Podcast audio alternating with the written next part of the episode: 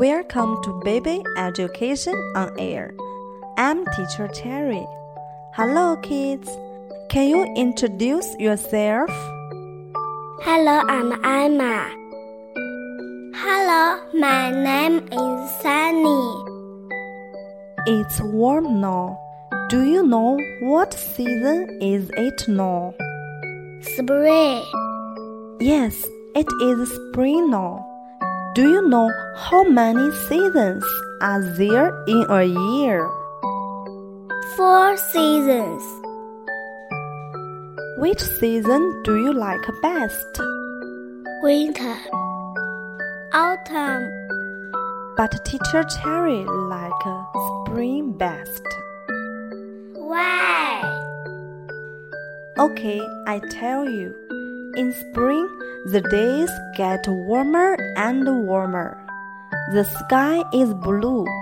The air is clean. The trees and grass turn green. And all kinds of flowers are beautiful. There are so many beautiful things.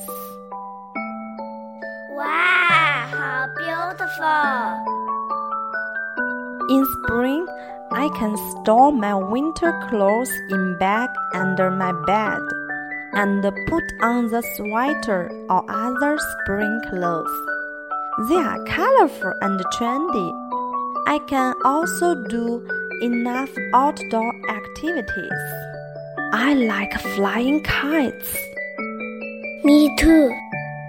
I like outdoor activity. In addition, spring is the most beautiful and the most wonderful season. I love everything that spring brings. Do you like spring? Yes, spring is beautiful. Of course, we can do many interesting things in spring. I like spring best. Me too. Thank you for your listening. I'm Teacher Cherry. I'm Anna. I'm Sunny.